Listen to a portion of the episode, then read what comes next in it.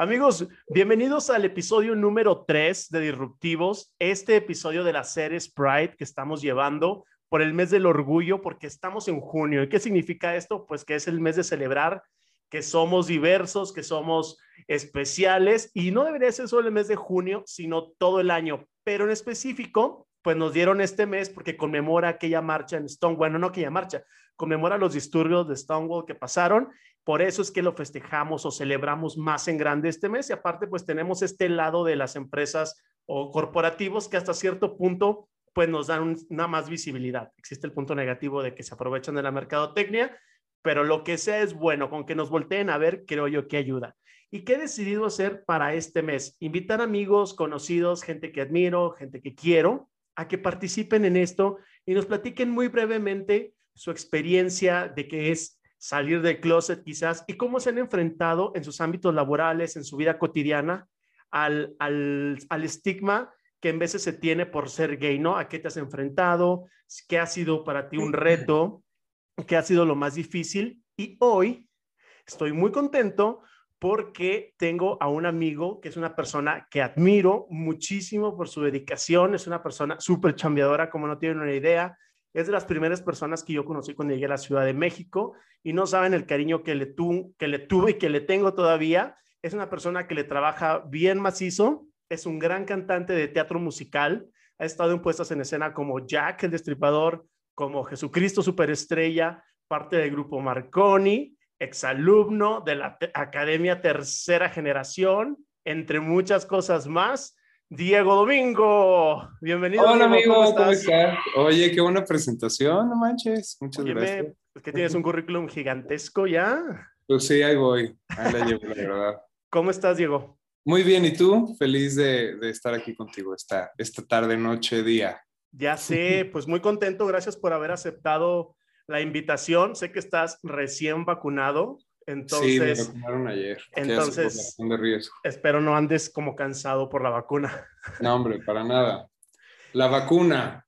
Ay, no. ya vi la vacuna.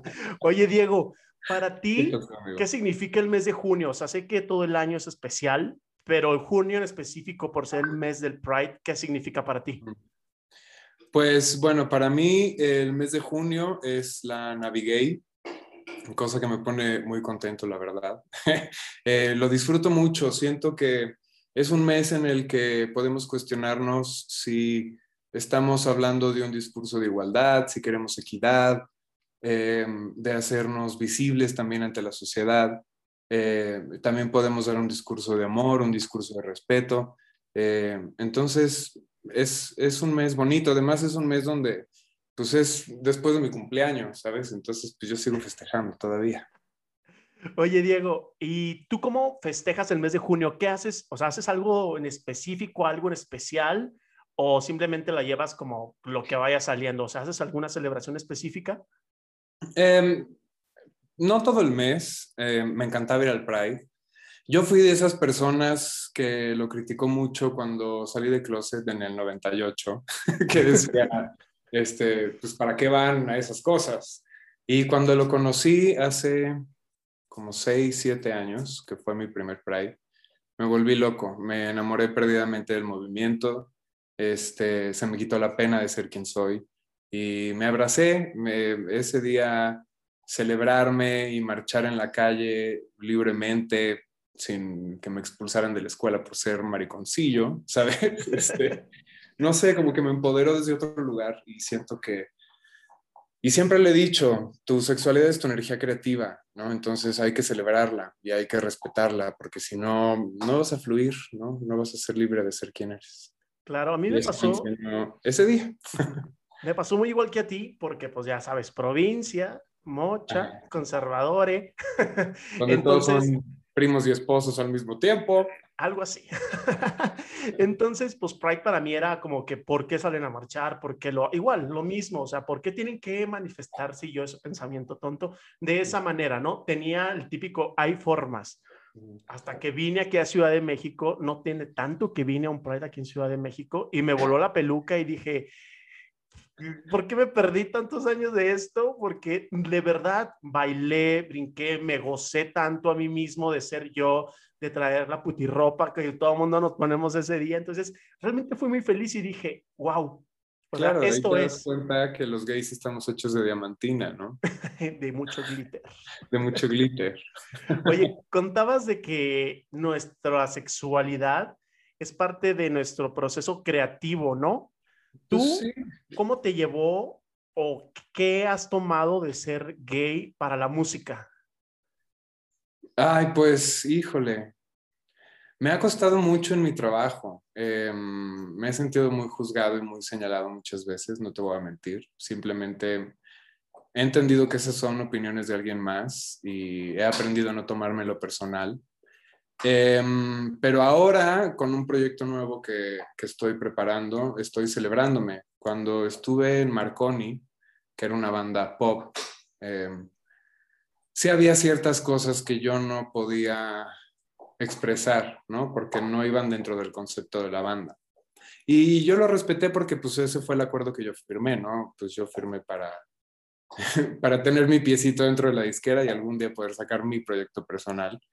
Este, y cosa, pues eso me llevó a lo que estoy haciendo ahora. Si yo no hubiera pasado por ahí, no hubiera explorado un área de mí que, hizo que, que, yo despertara y que me abrazara y decir, aquí estoy y estoy haciendo algo que me encanta, pero lo estoy haciendo por cumplir las expectativas de alguien más, que alguien más me refiero a mi familia, que obviamente no les gusta o no les gustaba, ¿no? Verme en tacones o a lo mejor maquillado, que era mucho, este, pero, pero bueno, ese, ese tiempo llevó a celebrarme y, y, y, también adaptarme y entender que mi sexualidad es mi energía creativa y que no la podía reprimir. ¿no? Oye, saliste en el 98, o sea, estaba súper pequeño todavía. 98, 99, más o menos. Eso fue el inicio del proceso. ¿Cómo? Tenías 15 años, estabas chiquito. No, hombre, para nada. Ya. 18, por ahí 16, sí, 18, 99, sí. ¿Cómo fue ese proceso? ¿Cómo te descubriste y cómo le dijiste a tus papás? ¿Saben qué? Pues aquí soy yo. Mira, primero nací y fui cesárea. Entonces creo que ahí me di cuenta que ya venía poquito de nacimiento. sí. Este, eh, no, hombre, desde chavito, desde el kinder. Pero mm, el estigma social, la presión social, también tenía este doble discurso en mi casa de ser una persona honesta, ser una persona clara, eh, sé coherente con lo que hablas, con lo que piensas y con lo que dices, ten mucho cuidado. Y tratar de, de, encajar en un rol o tratar de encajar en un lugar donde pues nunca iba a encajar. Y tratar de adaptarme, yo no pude con esa presión y como a esa edad empezó, eh, bueno, empecé a explorar con gente de mi mismo sexo Em, tuve un fallido intento una vez con una chica, pero de verdad no pasó nada. Fue como meter un bombón a una alcancía. sí. no, no, no, nunca. Pero bueno, este, no sé cómo... Me empoderé un poco de adolescente porque yo decía, claro, si en mi casa me están diciendo que yo no tenga eh, o no engañe a nadie o sea una persona correcta, pues yo creo que la, mejor manera de incluirlos a mi vida es que sepan, ¿no? Que pues soy gay. Y un exnovio fue el que me presionó mucho a que yo dijera en mi casa, cosa que dije, mi mamá no me habló como en dos años más o menos. Bueno, por ahí mi papá fue el que al principio se portó muy raro porque era mataputos, literal. Eh, pues es que su generación creía que esto era una enfermedad mental todavía, entonces, pues era como muy difícil, pero bueno. Hasta que después dobló las manitas y me, me echó mucho la mano. Y pues se partió neta la madre por mí. Y mi mamá le tomó un proceso un poquito más largo. Este, yo creo que todavía hasta hace un tiempo. O sea, porque no solamente es la historia de que si tu hijo es gay o no, como lo vivieron mis papás, es pues que sigue el novio. Claro que yo tuve los huevotes de Jeffrey de Closet, mi novio se chinga, ¿no? Claro. Entonces, como que yo se los aventé en la cara muy rápido y, y pues su proceso tuvo que ser también rápido, cosa que ahora siento que no, con las nuevas generaciones y con los papás de ahora no sucede tanto, ¿no? Este, pero en esa época sí era mucho más difícil. Yo me acuerdo que mi papá me quitó el coche, este, me, me cortó recursos, este, me corrió de la casa un día, me fui, o sea, se hicieron muchas pendejadas, pero pues eso pasó hace ya más de 20 años, entonces si no hubiera pasado por ese momento no sería lo que soy ahora. Claro, todo eso nos forja y qué lindo lo que dices de tu papi, que en paz descanse porque ahora veo y el amor que le tienes que es inmenso, porque sigo viendo las fotos que pones de él y el cariño y el amor y todo. Entonces se ve cómo trascendió, o sea, esa, ese amor que se tienen los dos y que se van a tener toda la vida. Sí, mi papá y yo conectamos mucho. Ay, mi lente. Ah, mi, papá, mi papá y yo conectamos mucho por la música. Él era melómano y tenía una gran colección de viniles. Eh, compraba mucha música y tenía música de, mis abuelos, o sea, música de muchas épocas, de muchos géneros. Yo crecí con RB, con el rock, con el rock de los 60, con la música disco. Y eso es lo que me prende y lo que me lleva, ya sabes, a, a ser quien soy también. Este, y pues eso se lo voy a agradecer siempre porque a eso me dedico. Oye, antes de todo esto de la academia, ¿estuviste en protagonistas de novela, estrellas de novela o cómo era? No, protagonistas de novela. Sí, ¿verdad? En Miami. ¿Dónde fue? Un trago porque esto es muy fuerte. Sí, quería tocar este tema. Estuve en un programa que fue mi primer reality show. Era cuando empezaba la televisión, reality, y bueno, se derivó a lo que conocen ahora, que es unos stories en Instagram. Este, pero bueno, en esa época em, hice una audición, tengo una amiga que tiene una agencia muy importante aquí en México, eh, que eran sus inicios además en esa época. Este, había un casting para un reality de actores y yo estaba regeo con, con, que me hiciera por favor la audición este, ella me dijo, no, porque no haces de actuación, no sabes hacer nada.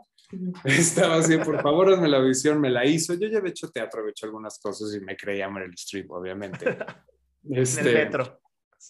Me hace la audición, la mandan a Miami y al día, en la tarde, me imagino, hablaron por teléfono, este, mandaron mi foto y al día siguiente yo estaba en un avión volando a Miami para un casting de un reality Llegué al casting, no era el casting, era la final de un, todo un proceso de meses de audición donde habían audicionado miles de personas en toda Latinoamérica. Yo, yo llegué un día antes este, y me quedé en esa final y estuve dos meses encerrado en un estudio de televisión haciendo este programa. Me sacaron de closet dentro del programa cuando, así de antes de Ricky Martin, ARM. Este, sí, entonces fue una época muy difícil. Yo cuando salí de ese programa era muy famoso, de verdad. Viví la experiencia de ser Kim Kardashian, de estar en la calle, que te griten y que la gente se ponga a llorar porque te vio.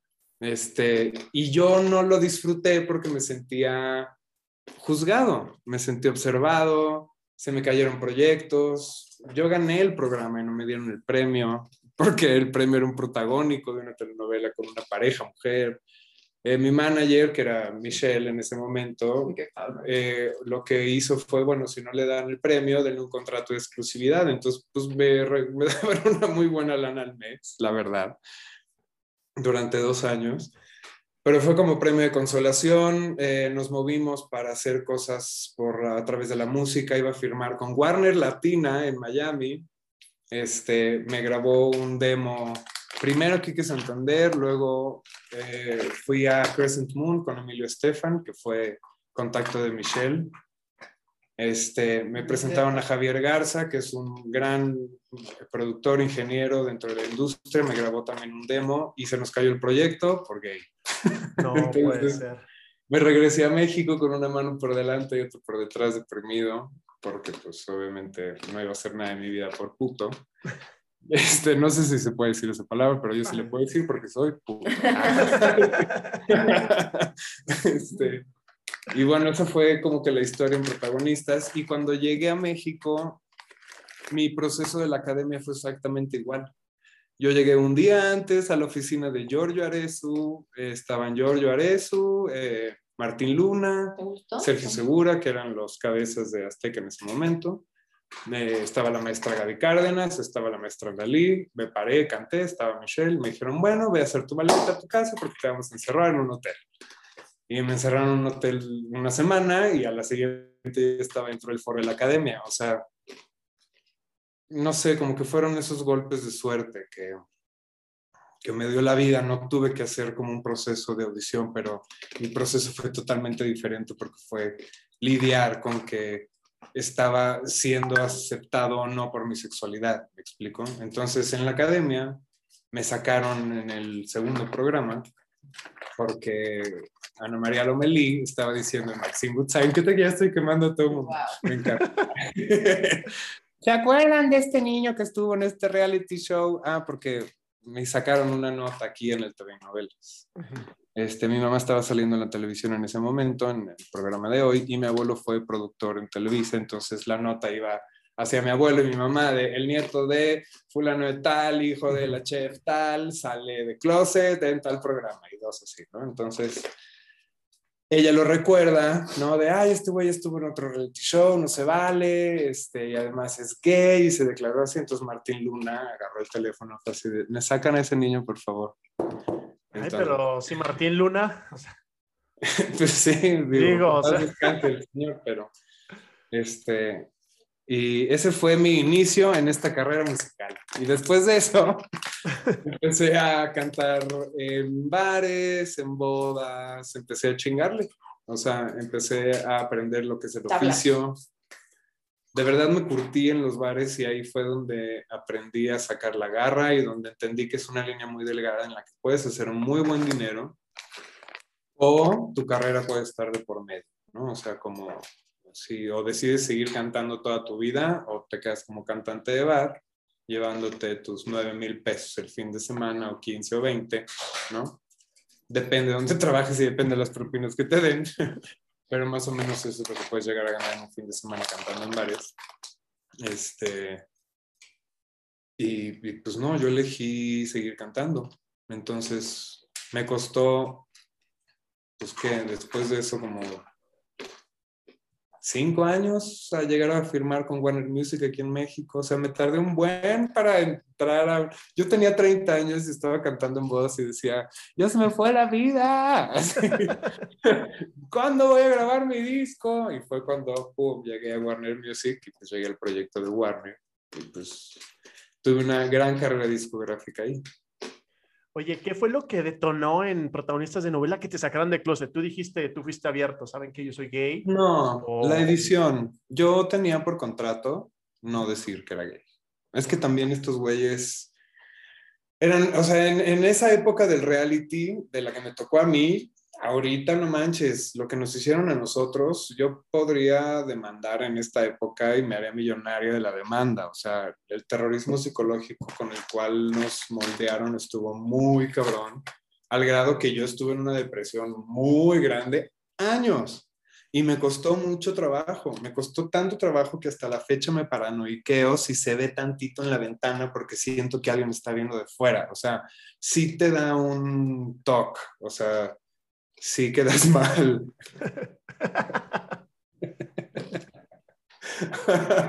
Pero bueno, eh, lo que decidieron ellos fue hacerlo a través de la edición, porque a mí me estuvieron presionando que lo dijera, que lo dijera, que lo dijera y que estuviera, y estuvieron ahí, y yo pues me hacía güey, como que no, la, la, la. Y con la edición, esto es que ojalá de verdad alguien se acuerde de este programa y lo retransmita, uno, para que ganemos regalías los que estuvimos ahí, y dos, porque está muy bueno, y para que vean de la historia de lo que era el reality antes.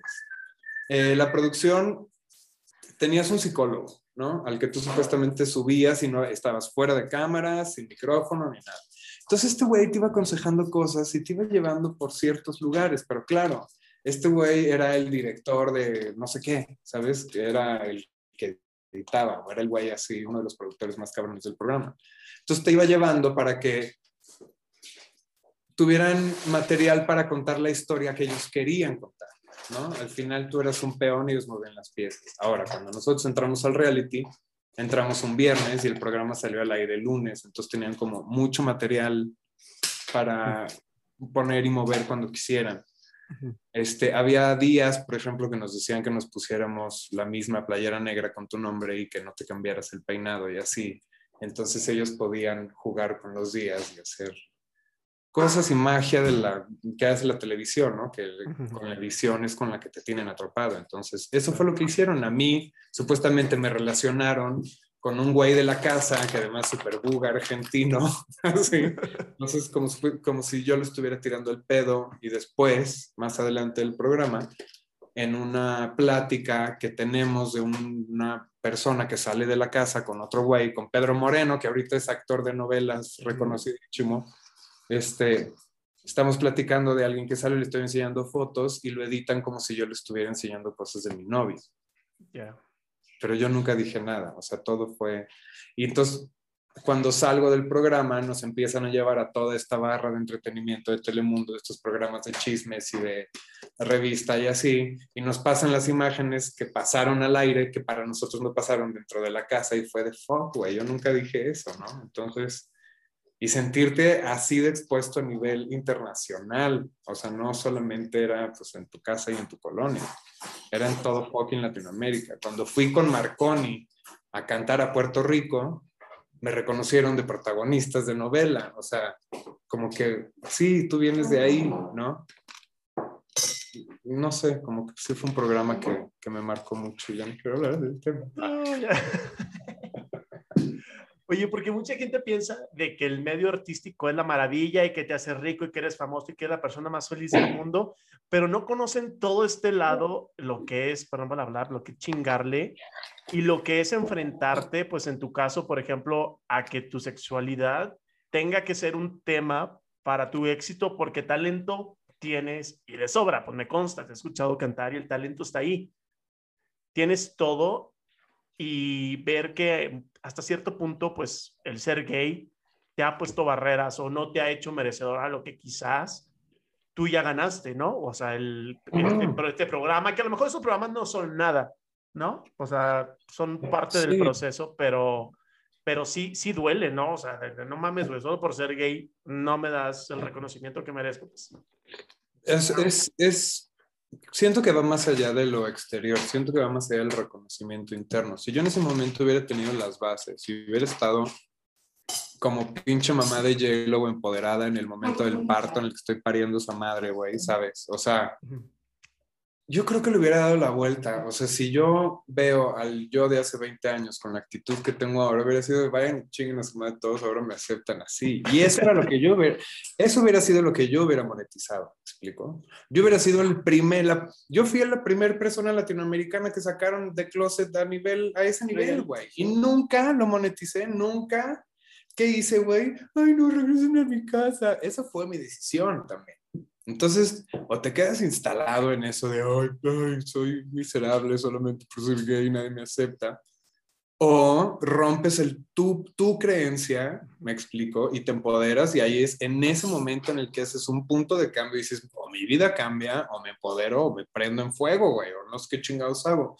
Pero si no tienes la mirada de tu familia, tampoco te sientes tan empoderado, me explico, no te sientes pleno, no te sientes lleno, o sea, eso fue, por ejemplo, lo que me pasó a mí. Yo no sentía que tenía la mirada de mi familia al 100%, que me aceptaban tal y cual como soy. En mi casa estaban pasando cosas. Yo acababa de salir de closet con mi familia y tenía el discurso machista de tíos de que yo no quiero que ese güey se lleve con mis hijos por si los corrompe algún día. Me explico eso así de, espérate, güey, no soy pederasta, ¿no?